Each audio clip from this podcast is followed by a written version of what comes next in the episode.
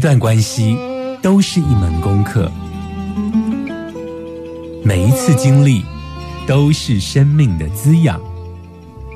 世界上最重要的东西，往往用眼睛是看不见的。One two three four。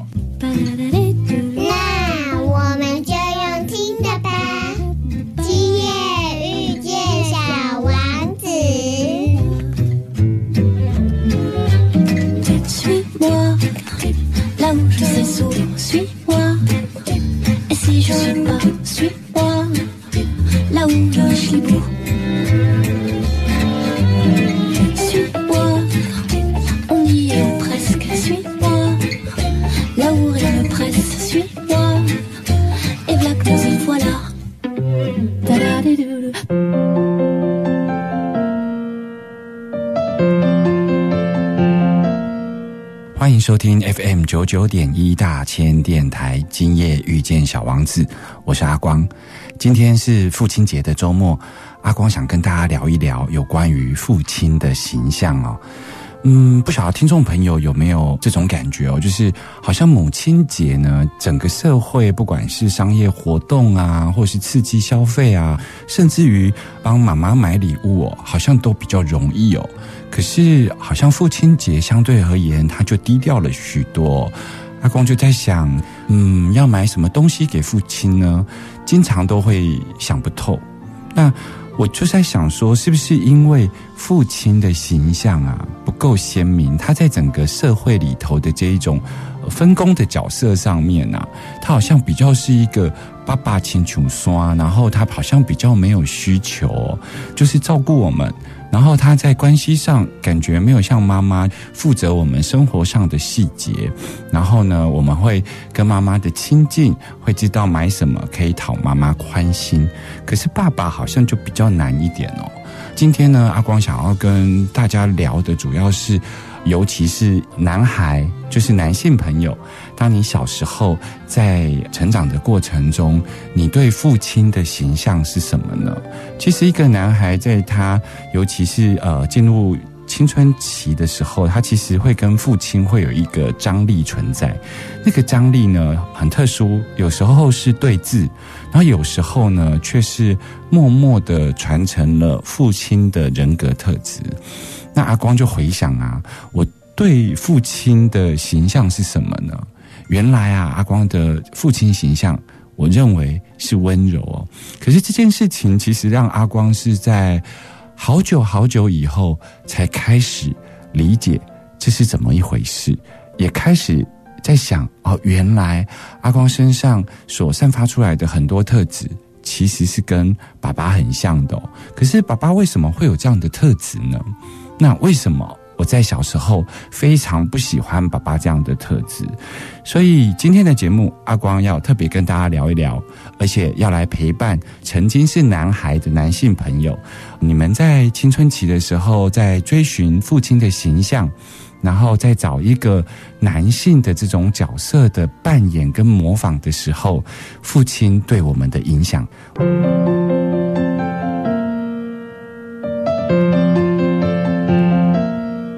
欢迎回来，大千电台，今夜遇见小王子，我是阿光。在今天父亲节的特别节目里头，阿光想跟大家聊一聊，在你小时候父亲的形象是什么，以至于到后来你在你自己身上看到的人格特质，又有哪一部分跟爸爸特别像呢？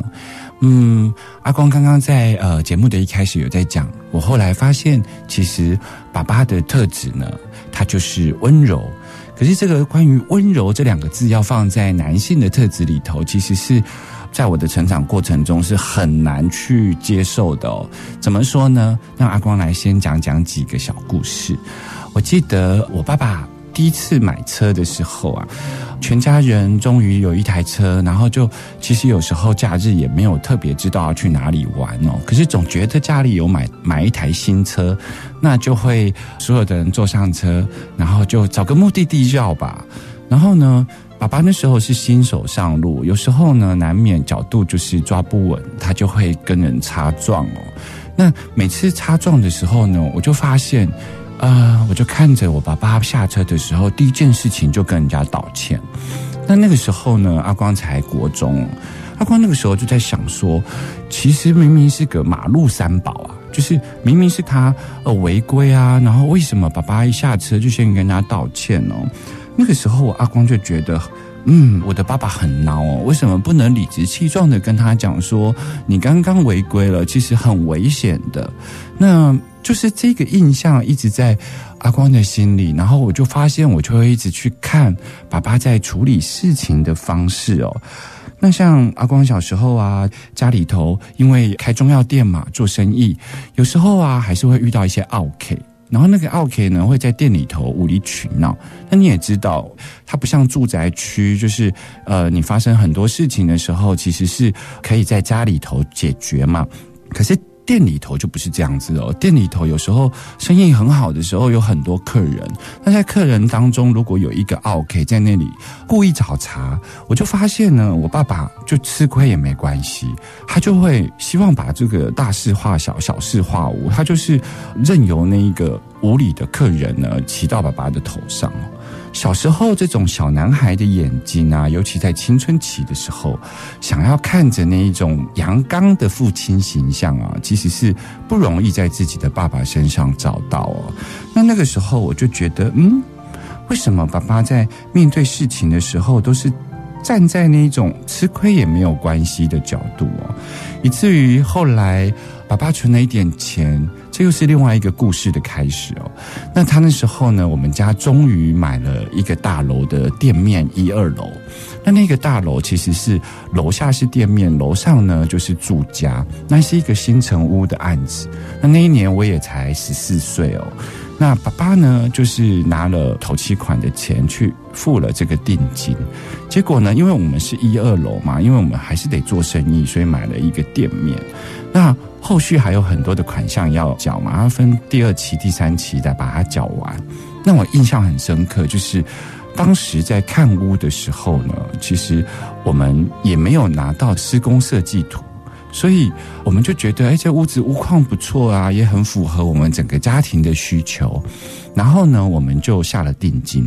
然后下了定金之后呢，我们等到签约了，拿到施工设计图的时候呢，我们就发现，诶。怎么会地下室公共空间的逃生门呢？它有一个孔是直接进到我们家的，它直接开在我们家的厨房哦。可是因为家具都还没进去。所以它其实是一个空房，所以当时在看的时候也没有觉得很奇怪，就是没有注意到说房子的后面有开了一个，就是好像天窗一样，然后所有地下室停车的人如果有特别的企图，他其实是可以透过这个孔洞来到我们家。所以那个时候我们就拿着这种施工的设计图啊，然后来跟建商啊就说：“哎，你要把这一个地方封起来。”可是呢，那个建商说，其实如果公共安全区域啊，其实应该是要把这个逃生梯的孔洞啊，其实是要留到地面上来的。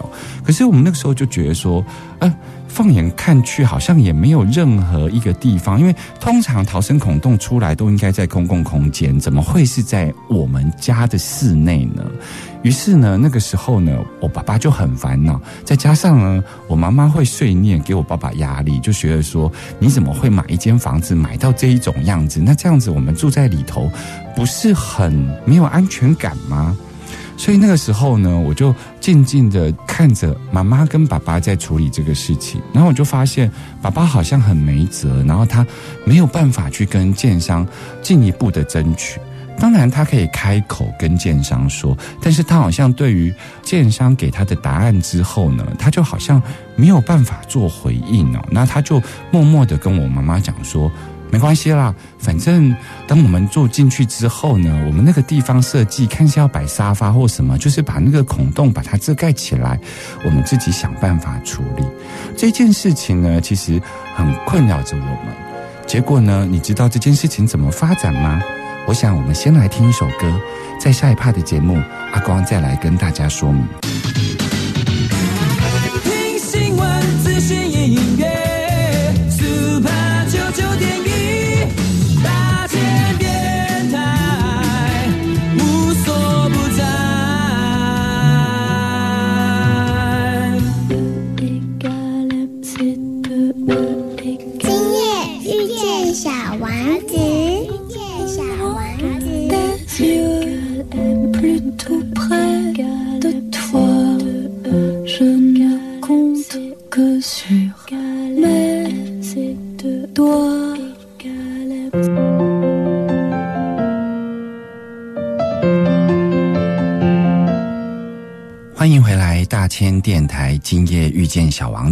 我是阿光。刚刚阿光跟大家聊到阿光的小时候的故事，就是我们家买了一个新的房子，可是那个房子没有按图施工。那在我们住家的最后面，其实是有接连一个逃生梯哦，有接连到我们家室内哦。那这个住进去其实是非常的没有安全感哦。在那个时候呢，我爸爸其实是没有办法跟建商 argue，他好像提了问题之后呢，建商跟他回应之后，他就没有办法再继续跟啊、对方争执下去了。这件事情后来怎么发展呢？其实当时阿光只有十四岁，然后呢，我那个时候可能也是小聪明吧，那也可能也是强出头。我那个时候呢，看着爸爸妈妈在争吵，所以我就跟妈妈讲。我说：“妈妈，不然这样好了，我们花一点点钱，花不到一万块，然后我们呢就把一楼呢当做租出去了，然后呢，我们来去找那个广告的看板。那那个广告看板呢，不像现在都是灯箱哦。”以前的广告看板都是那一种里头是钉木头，可是外面有薄薄的一层这种铁皮。那铁皮上面呢，才会由由人家彩绘，就是呃，你可能是什么光阳机车啦，或者是什么的。那我们那个时候呢，就做了一个看板，挂在我们的新家的店面。你知道吗？我们挂了一个看板是藏一色的看板，就是准备卖棺材。那当时呢，我们看板一挂上去的时候呢，就变成这一个建商紧张了，因为这栋新大楼除了一二楼我们签约之后呢，其实它的整个大楼的，就是三楼以上呢，都还在卖哦，而且它的整个工程其实是在最后的这种水电的收尾的阶段哦。他就很紧张，尤其那个建商的代表啊，因为他就问我们说为什么挂那个看板，我们就说因为我们买了，那我们觉得很不安全，所以我们就没有想要住，所以我们就想说，那就干脆先把房子租出去，所以我们租给了这种礼仪公司哦。他那时候建商就有一点更小。登熊气，你知道吗？就是他已经没有办法论理了，所以他就非常的生气，然后再骂我们。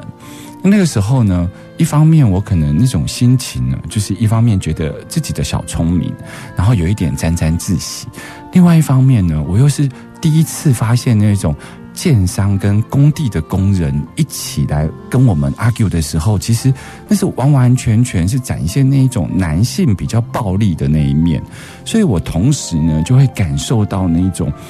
嗯，我已经。出来处理这件事情呢，可是又去面对那种第一线男性暴力的那一种，可能包括爆粗话啦，然后肢体动作啊，那又觉得好像爸爸没有办法完全的保护我，所以我那个时候的心情其实也是有受伤的。可是呢，反正一匹天下无难事嘛，所以我们就是说这也没办法，我们跟人家签约了，所以后来你知道吗？建商把我们的头期款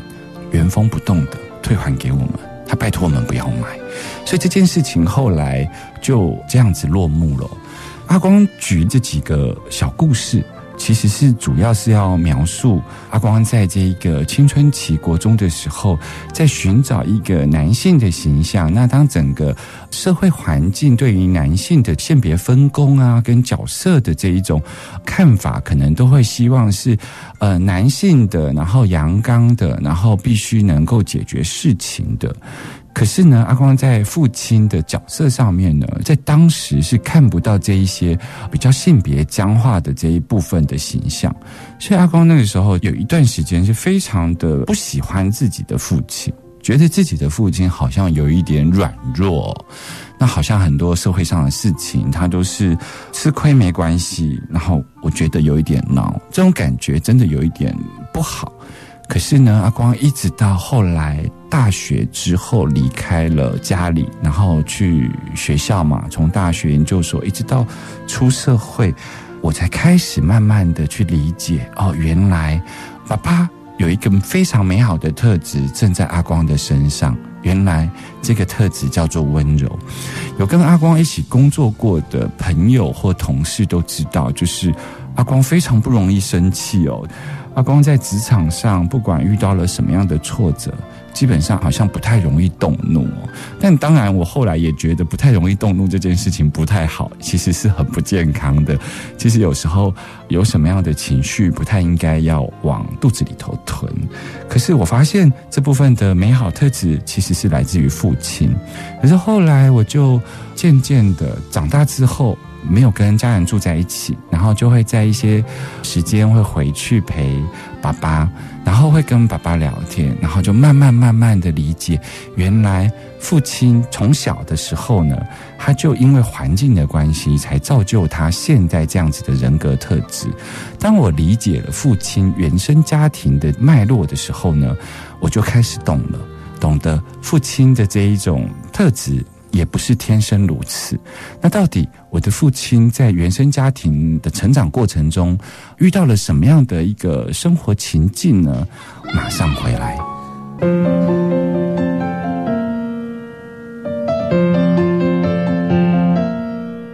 欢迎回来，FM 九九点一大千电台，今夜遇见小王子，我是阿光。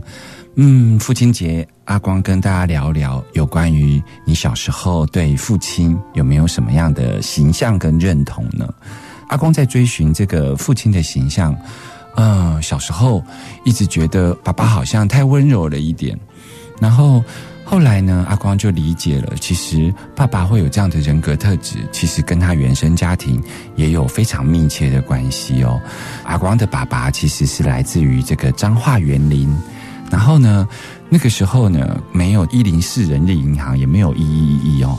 那个时候，爸爸在国小毕业之后。整个村庄啊，只要有叔叔啊或伯伯啊，就是他可能在这个外地啊工作做得非常的发达之后呢，他们都习惯回来家乡哦，找这些刚毕业的这一些劳动力哦，然后呢就问他们说要不要去北部打拼哦。所以你看哦，其实，在新北市啊这个地方会有很强的这种云林同乡会啊、彰化同乡会，像这种同乡会性质，都是早期台湾的产。业状况哦，就是很多中南部的小孩就会跟着自己的亲朋好友。那如果自己的亲朋好友发展的还不错，就会跟着他一起到北部来发展。那我记得我爸爸在国小毕业的时候啊，他先是在彰化呢鱼丸的工厂，他先做童工哦。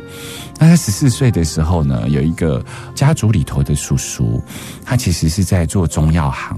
所以呢，他那时候自己呢已经出来开店了，所以他就回来，然后就看到我爸爸毕业，就问我爸爸说：“你要不要上来跟我一起学？”那时候爸爸就离乡背井，从彰化园林，然后去到了基隆哦。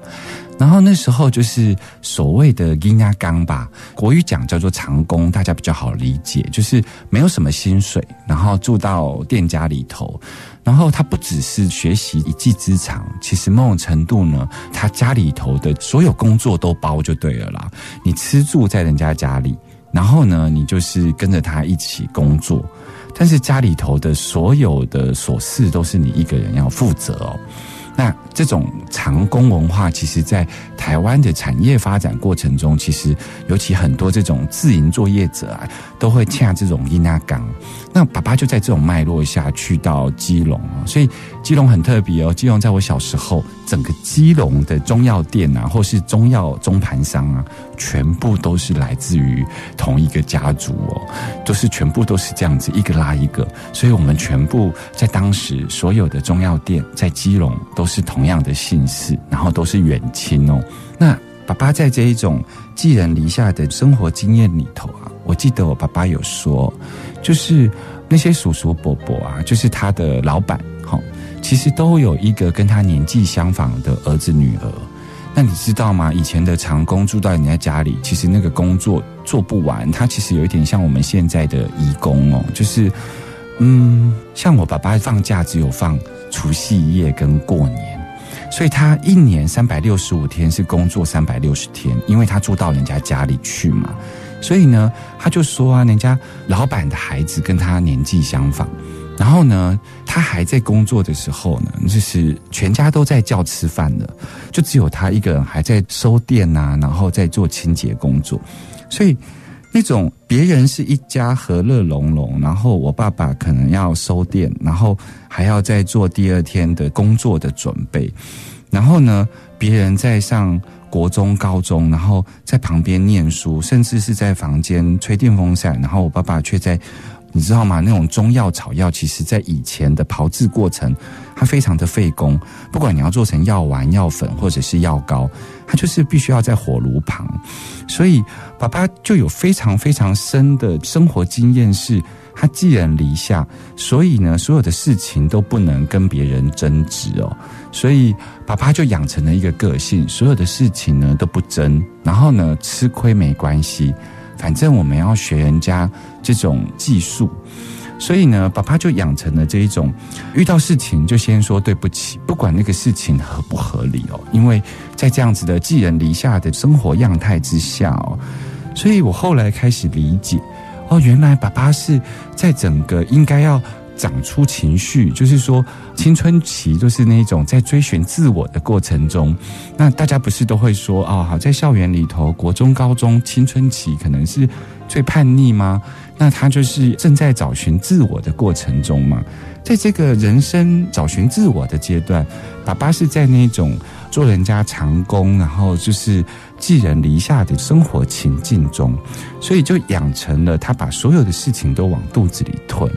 然后那个吞呢，是已经内化到他的骨子里头了，所以他很多事情其实好像强迫自己没感觉，因为他如果对很多事情有感觉的时候呢，他就没有办法在那一个环境里头生存哦。我后来开始懂了，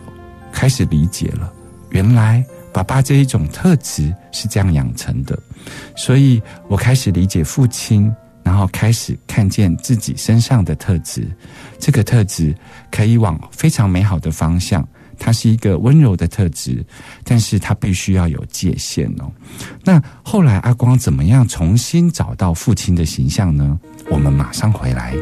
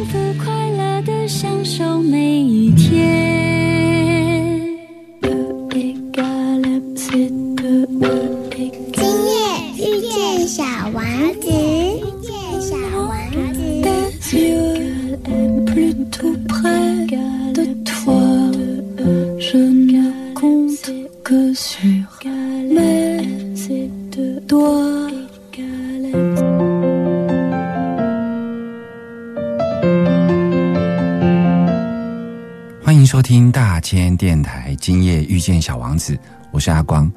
今天这个父亲节的特辑，阿光刚刚上一趴有跟大家聊到哦，就是原来父亲那一个过往的生命经验里头，他因为当这个伊纳刚，然后学习一手的技能，然后他必须寄人篱下，所以呢，他必须要把他的很多的感觉、知觉关闭哦，因为以前的这种长工文化呀，在人家的家庭里头生存，他最好很多事情都不要表达意见哦。再加上他就是老板的儿子，跟他年纪相仿，所以呢，他就会更感觉到那一种两个之间物质上的差别。所以爸爸很多事情能够不争，能够吞得下去，就尽量吞哦。所以当我理解了之后呢，我就重新回来看爸爸，然后重新回来看自己身上流着爸爸的血液哦，然后拥有了爸爸这一种特质哦。所以我发现非常温柔，然后不太容易跟人家表达情绪，然后不太容易发脾气的人格特质啊，其实有一个功课需要来学习，那就是有关于界限。这个界限呢，包括了身体的界限，包括了关系上的界限，不然呢、很容易被人家扔头轻骨的，人家很容易觉得你好欺负，就很容易跨过那一个界限哦。那我后来在父亲节的时候，我就会发现说，诶，爸爸的礼物特别难买，为什么呢？因为他从来也没有照顾过自己的需求啊。因为寄人篱下的经验里头，他都是把自己的需求降到最低，然后缩到最小，所以我很难可以买到嗯让爸爸喜欢的父亲节礼物哦，因为。每一种礼物对他来讲好像都可有可无哦，所以后来我就都不买礼物了。我都在父亲节这一天，然后因为孩子们大家长大都各自有自己的家庭哦，所以我们就用这种特别的日子，大家来聚会，然后聚餐，然后我们会吃饭。最经典的呢，就是每次呢聚餐的时候，那总是爸爸是长辈嘛，然后 menu 来的时候，我就会拿着这种菜单，然后就站在爸爸旁边，然后我就说：“爸爸，这边假沙利店。”然后呢，我就发现爸爸就会回我说：“弄好啦，矿被假沙拎点了后，水仔令。”那个时候呢，一开始我就觉得，哎，爸爸为什么连这个都不点？我怎么知道你想吃什么呢？可是我觉得这个都是需要学习的，就是原来爸爸其实是有选择上的障碍，因为在他的人生里头，他的需求被降到最小，他从来也没有为自己选择过。所以呢，我后来都会在吃饭的聚餐里头。我会花很多时间，即便那个服务生啊，已经来问过三次四次，说：“哎，你们已经看完了吗？要不要点餐了？”我都还是不理会他，我都会跟他讲说：“再等一下，因为我想坐在爸爸旁边，然后陪着爸爸点餐，然后我会跟爸爸讲说，这个。”老皮嫩肉这种豆腐啊，很适合爸爸你吃，而且咸咸甜甜香香的。然后我就会解释给爸爸听，我会花很多时间在菜单上跟爸爸讲这个是什么啊，不然我们点这个好不好？然后呢，爸爸呢就会开始听完之后就会跟我讲说阿不兰甲这兰甲黑，就是你必须要陪伴他，然后呢开始问他意见，然后让他感觉到尊重。让他开始重新学习选择这件事情，然后可以在乎自己的需求。所以，像阿光的妈妈过世之后呢，我记得我那时候跟我爸讲，我说：“哦，爸爸，你不要像妈妈那么难搞哦。我们以前呢，家庭里头是以妈妈为中心，所以妈妈有什么需求，我们就赶快奉上哦。可是你一直都是一个没有声音的爸爸，你真是个好爸爸。”但是呢，现在开始我们还要孝顺你，所以你要教会我如何孝顺你。所以我就跟爸爸讲啊，嗯，所以你要开始学会告诉我你缺什么，因为你以前啊，比方说你的内衣破了，是妈妈帮你买，然后你什么东西没有了，你是妈妈帮你准备好的。因为现在妈妈不在了，所以你要开始懂得跟孩子们开口。不管是跟媳妇开口，或是你不好意思跟媳妇开口，你就跟我说。那我每次回来看你的时候，我就帮你买回来。我觉得这个沟通是非常重要的，因为他们从来没有意识到自己的需求。然后他们在努力赚钱的年代呢，他的需求呢，第一个他没有选择，第二个都是老婆帮他顾好的。我相信很多传统的男人都是这样。当老婆开始过世之后，他连什么东西放哪里都不知道。所以我就跟爸爸提出了这样的要求，我说你要教会我们怎么孝顺你哦，不然的话，我们都只会用我们以为的方式来孝顺你哦。所以这是阿光呢，重新在父亲的特质里头，先找到了他原生家庭他的生长脉络，先理解了，